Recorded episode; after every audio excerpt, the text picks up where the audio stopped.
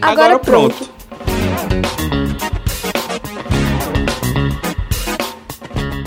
Recentemente, nós vimos o caso de uma menina de 11 anos, grávida após ser vítima de estupro, ter sido mantida em um abrigo por mais de um mês para evitar que faça um aborto legal. No artigo 128 do Decreto-Lei número 2848, de 7 de dezembro de 1940, está claro que o aborto é considerado legal quando a gravidez é resultado de abuso sexual ou põe em risco a saúde da mulher.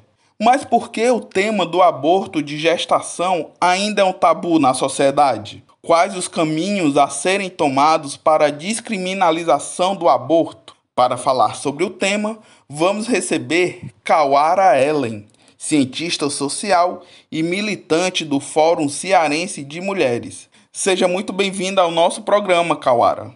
Queria começar perguntando por que o tema do aborto de gestação ainda é um tabu na sociedade. Sim, de fato, o aborto ele é considerado um tabu na nossa sociedade. É, é importante que a gente procure compreender tudo, todas as estruturas que se movimentam para situar o aborto dentro desse campo do tabu, dentro desse campo do polêmico, do assunto que não deve ser conversado, que não deve ser tratado. É, é um tema muito censurado de diversas formas.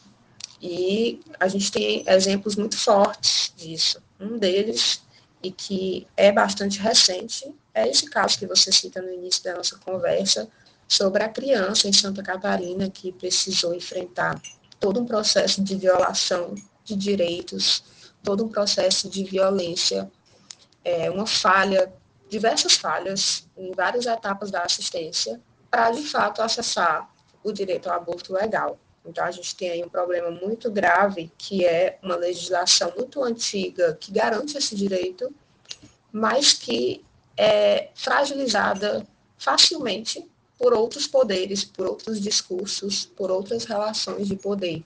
E uma das questões muito fortes para, de fato, fragilizar esse direito é o fundamentalismo religioso, é, o fato do nosso Estado não ser laico. Então, essa falta de laicidade é, fragiliza de forma muito fácil esse direito. A gente percebe que o fundamentalismo religioso ele se pauta principalmente nessa culpa, né, que as mulheres são culpadas, que elas devem ser castigadas, punidas, impedidas de exercer um, um direito seu sobre decisões relacionadas à maternidade.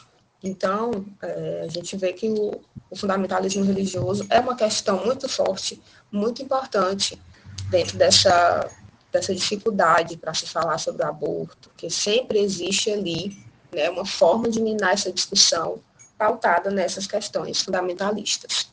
Também tem o fato de que a gente vive uma sociedade estruturada dentro do patriarcado, dentro da misoginia, que é esse ódio às mulheres, que é essa facilidade de se banalizar a violência contra as mulheres, é a cultura do estupro que está sempre presente ali, tem outras questões que também se relacionam esse tabu de se falar sobre aborto, que também é toda essa, essa falsa ideia de proteção à vida, quando na verdade a gente vê na prática uma enorme negligência com a vida, uma enorme negligência com a vida das mulheres, uma enorme negligência com a vida das crianças, com a vida dos bebês. A vive uma realidade de violência obstétrica extremamente grave no nosso país. É, e quando a gente fala, da, de, de, por exemplo, direito ao parto humanizado, a uma assistência humanizada, a gente está falando de saúde, de segurança, de informações baseadas em evidências científicas atualizadas, que priorizem o bem-estar, que priorizem a saúde. E, no entanto, são, é, são questões completamente é, esquecidas por quem se diz, se, se forja dentro dessa proteção à vida. A gente, e isso vale dizer que a realidade da violência obstétrica, de desumanização da, das mulheres, afeta tanto quem está parindo como quem está nascendo também. Então, a gente vê uma, uma questão muito grave de negligência com a saúde que desmonta completamente essa falácia de proteção à vida. Não se movimenta em torno disso, mas se movimenta para atacar os direitos sobre aborto, sobre o direito de abortar. O debate sobre o aborto de gestação no Brasil pode ser considerado um tema de saúde pública e de direitos?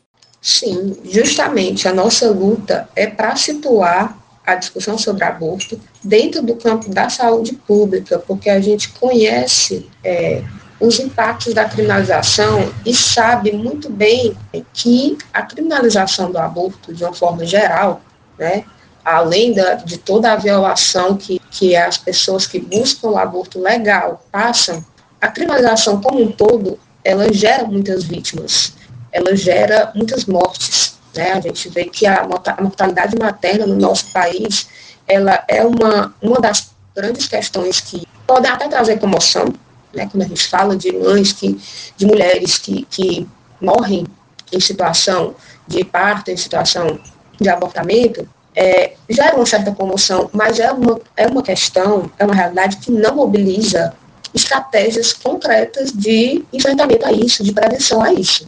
Então, é, a gente precisa situar o aborto dentro do campo da saúde pública, porque, de fato, ele é uma questão muito grave de saúde. É uma, é uma, das, é uma das grandes causas de morte materna. E aí a gente, mais uma vez, volta para esse lugar de falácias, de, de, discursos falaciosos de proteção à vida. Como é que a gente está tentando proteger a vida, criminalizando o aborto e punindo as mulheres, quando, na verdade, as mulheres estão morrendo?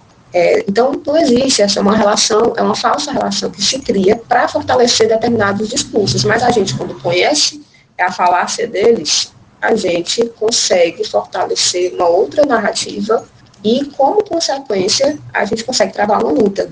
Né? O aborto é uma questão de saúde pública, é uma questão de direitos, e a, toda a, a luta das mulheres, dos movimentos de mulheres, dos movimentos feministas, está focado justamente em trazer essa discussão para fora do campo da polêmica. Nós conhecemos mulheres, as mulheres que abortam, nós conhecemos é, a realidade por trás da criminalização. A gente sabe que é, não é possível proibir não é possível na prática. O máximo que a gente pode fazer é não falar, né, é ser impedido de falar sobre ele, é ser censurado para falar sobre algo que tanto afeta a vida das mulheres e a vida de tantas outras pessoas no mundo. O que a gente consegue proibir é de ele ser realizado de forma segura. Então, é, a gente sabe que é uma luta muito importante situar o aborto dentro do campo da saúde. Então, é, a gente não só pode situar o aborto, a luta pela legalização do aborto, como uma questão de saúde pública, como a gente deve, porque é a forma mais coerente de se falar sobre a vida das pessoas. A legalização do aborto, ela não pode ser algo que a gente considere apenas uma pauta do movimento feminista. A luta pela legalização, ela é uma luta por democracia, ela é uma luta por saúde, ela é uma luta pela vida das mulheres indígenas, pela vida das mulheres quilombolas.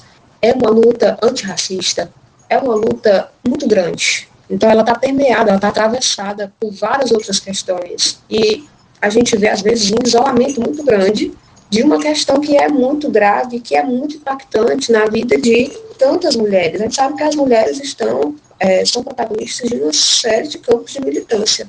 E, então, é, jamais a gente pode tirar o aborto de dentro desse campo dos direitos, da saúde pública, do racismo. É uma, é uma, é uma missão que a gente tem, é, enquanto esquerda, é não negligenciar essa pauta. A gente não pode negociar essa pauta. A gente não pode tentar adequar essa pauta, porque ela é uma questão de saúde pública e a saúde pública é, uma, é um pilar da, da luta por dignidade, por democracia e por uma série de outras questões.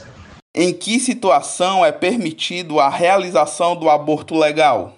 A legislação brasileira garante direito ao aborto em três casos. Primeiro, em casos de violência sexual.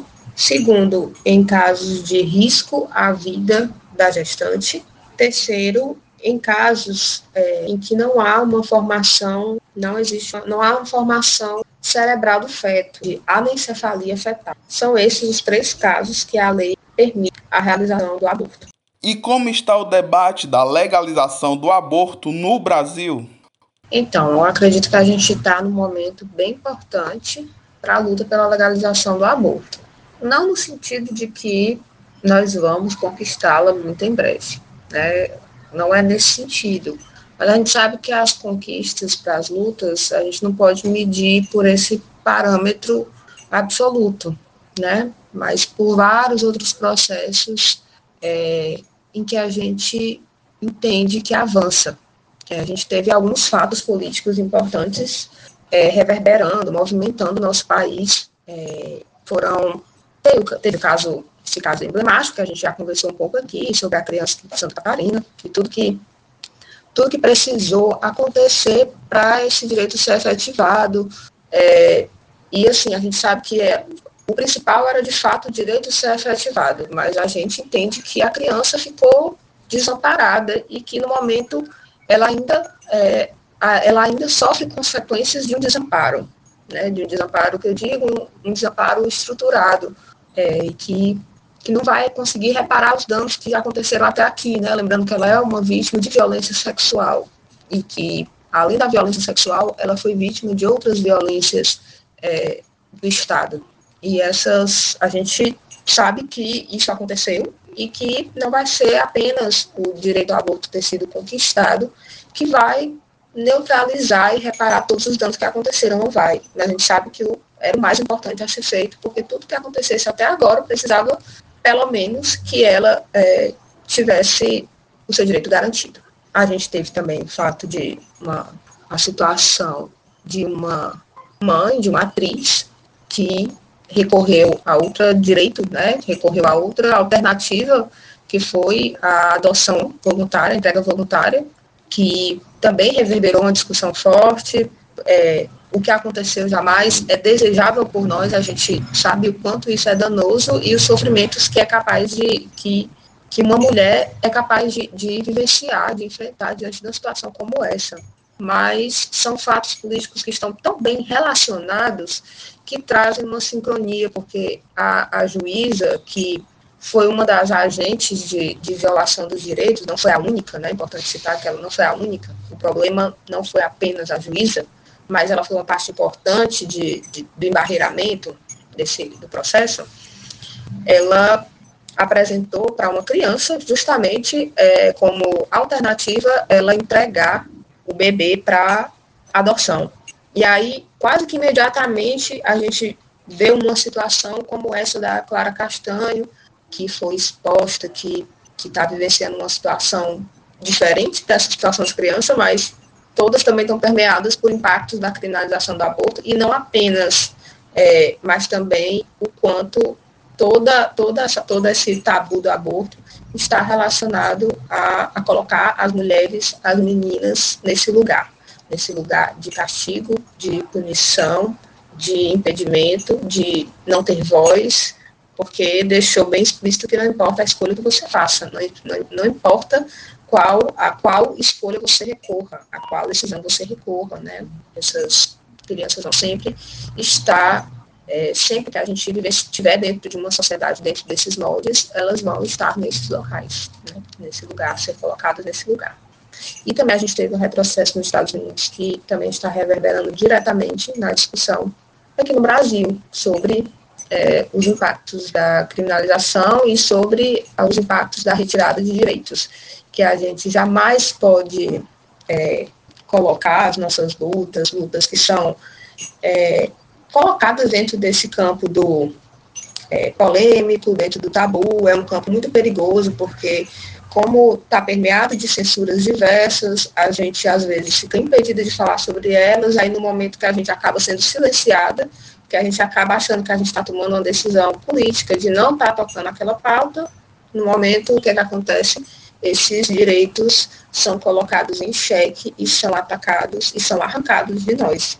Então, perigo que, que a gente que a gente está submetido, estamos submetidos a esses, a esses fragilidades a essas questões aí. Então, é uma questão que eu acredito que está reverberando muito, impactando muito a discussão sobre a legalização do aborto aqui no Brasil.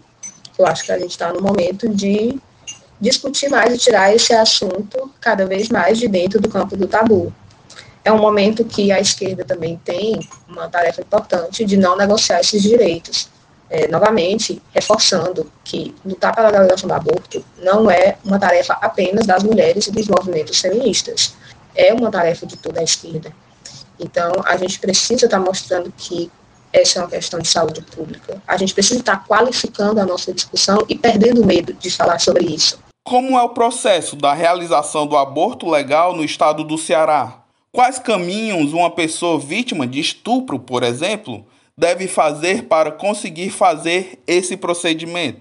Bom, a gente tem um processo muito crítico no nosso estado. Assim, a realidade que eu conheço melhor é a realidade de Fortaleza. E Fortaleza, a gente tem dois, tem dois hospitais que são instituições de referência a serem procurados por vítimas de violência sexual que é a maternidade escola e o Gonzaguinha de Messejana. É, lembrando que no processo de violência sexual, o primeiro serviço que deve ser procurado é o serviço de saúde. É, e esse serviço de saúde não está submetido a um boletim de ocorrência. Isso precisa ser dito porque a gente sabe que esse assunto existe muita falta de transparência e muita falta de informação qualificada, publicizada, é, informações objetivas e muitas vezes as pessoas ficam, é, ainda mais quando você é vítima de violência como essa, a sensação de não saber o que fazer pode ser bem presente. Mas não é necessariamente um caso é, de você, não é o caso de você priorizar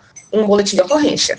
São situações que o quanto antes você procura um serviço de saúde é melhor, né, para que várias questões sejam aconteçam dentro de um, de um intervalo de tempo, desse intervalo de tempo razoável, que consiga remediar com a gravidez, mas não apenas a gravidez, a gente está falando também de. Fala-se da, da situação de interromper a gestação, mas a gente está falando também de doenças, a gente está falando de proteger a saúde daquela pessoa que foi vítima de violência sexual. Então, é, a gente tem esses dois hospitais que são hospitais de referência. No entanto, a gente está aqui em Fortaleza vivenciando uma situação bem impactante para as mulheres periféricas é, seja para Paris, seja para abortamento, aborto legal, seja para qualquer tipo de assistência relacionada à, à violência sexual, mesmo que não haja uma gestação, que é o fato de o Gonzaguinha de Messejana estar sendo fechado para uma reforma. O hospital vai ser demolido, isso é uma definição da prefeitura. Isso está movimentando uma série de setores, porque, é, assim, de longe é o hospital que mais, que mais tem fluxo para esses atendimentos, maternidade que atende ali a Grande Messejana. Então, a gente sabe que o fechamento do hospital, é, a gente sabe que o fechamento do hospital vai impactar muito a vida dessas mulheres. São serviços muito importantes que são atendidos ali. E, especificamente para o aborto legal, isso vai gerar uma, algo muito algo muito forte, muito pesado na nossa cidade, porque a gente já tem apenas dois hospitais de referência. O de grande porte é o Gonzaguinha de Messejana. Desativando esse serviço no Gonzaguinha de Messejana, a gente só vai ter um hospital de referência, que é a maternidade escola. É, mas também existe um processo que está acontecendo de mobilização, existe um processo que está acontecendo de, é, de definição sobre para onde vão esses serviços, algumas mobilizações que estão acontecendo é, para tentar negociar e garantir, é, minimizar os danos desse fechamento, né, para que não seja algo tão drástico na vida das mulheres. Isso é algo que a gente precisa se informar e se atualizar, buscar informação sobre como é e exigir respostas, né, porque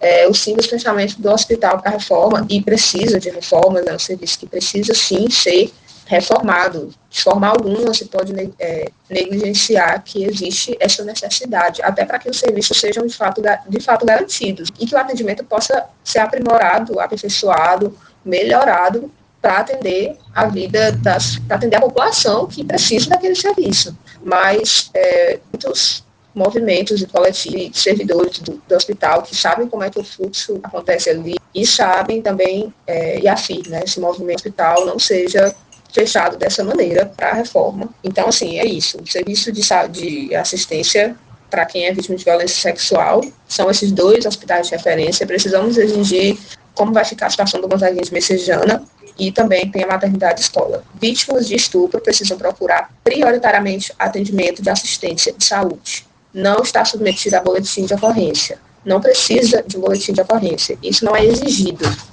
E também quem procura o serviço precisa estar informado que é, que não precisa cumprir com, que não precisa ter um boletim de ocorrência para ter uma assistência de saúde nesses, nesses hospitais.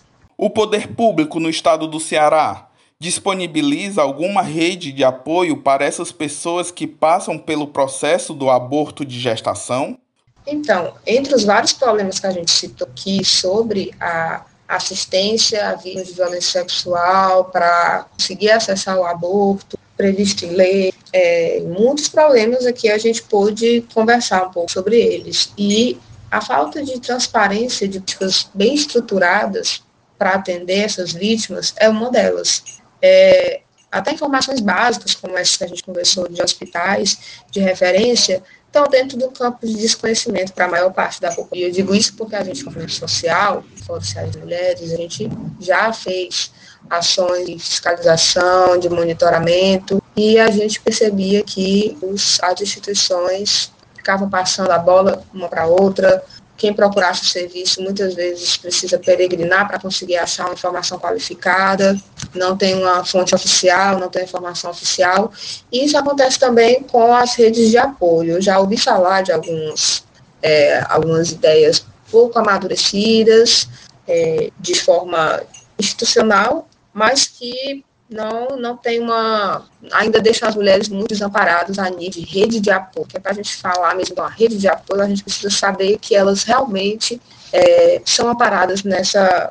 para a gente considerar uma rede, né, disciplinar, um serviço que realmente dê um resultado. E aí a gente não tem acesso assim, a desinformação é um desconhecimento, é uma falta de transparência nesse sentido, isso é uma falha do Estado também. Essas informações oficiais não são propagadas, então não adianta falar aqui de algo que se conheça é, discretamente, porque política pública, rede de apoio, assistência não é algo que você deve conhecer discretamente, é algo que precisa ser publicizado, é algo que precisa ser de conhecimento público. Então, essa também é uma falha.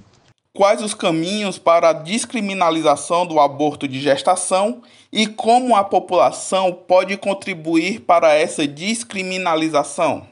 Os caminhos para a gente descriminalizar ainda estão dentro do campo de retirar, é, retirar a, a discussão sobre aborto, arrancar essa discussão sobre aborto de dentro do campo conservador, de dentro do campo fundamentalista, do tabu, trazer essa discussão para perto das mulheres. A gente sabe que o aborto é realizado historicamente na, na vida das pessoas, da humanidade, e a gente não aceita que isso seja colocado cada vez mais dentro desse campo aí. Então, a nossa luta para descriminalizar precisa travar uma luta muito, lutas muito concretas dentro do, do, dentro do campo de situar dentro de uma necessidade de garantia de saúde pública articulação com os profissionais, que também os profissionais que militam, que têm o seu ativismo ali dentro desse campo também de garantia. E eu acho que o, que gente, o caminho para a descriminalização é a gente organizar a nossa luta de uma forma mais incisiva, de uma forma mais estratégica, e tirando o, esse assunto de dentro desse, desse véu, desse não pode ser dito, não pode se posicionar, dentro desse campo da censura, de que cada caso é um caso, não é assim. A gente sabe que não é cada caso é um caso, é um projeto político. E quando a gente sabe que existe um projeto político ali, o que a gente faz? A gente desfaz esses projetos políticos dentro da nossa militância. E também não negocia essas pautas é, dentro dessa, do nosso ativismo. Então, acho que a, o caminho para a descriminalização está dentro dessa discussão mais sincera, mais honesta e trazer o aborto para dentro das nossas pautas democráticas. O, a legalização do aborto é uma necessidade para a Constituição, para a retomada da nossa democracia, para a retomada dos nossos direitos básicos. A gente não pode tirar a legalização do aborto de dentro disso, porque isso é caro. É caro para as mulheres, é caro para as meninas, é caro para todas as pessoas. É, acredito que seja dentro desse, desse campo. Kawara, estamos chegando ao fim da nossa entrevista. Muito obrigado pela sua participação hoje aqui com a gente. E é isso, pessoal. A gente vai ficando por aqui, mas nos encontramos na próxima semana com mais um Agora Pronto. Até lá. Você ouviu o podcast Agora, Agora Pronto, Pronto, uma realização do Brasil de Fato Ceará.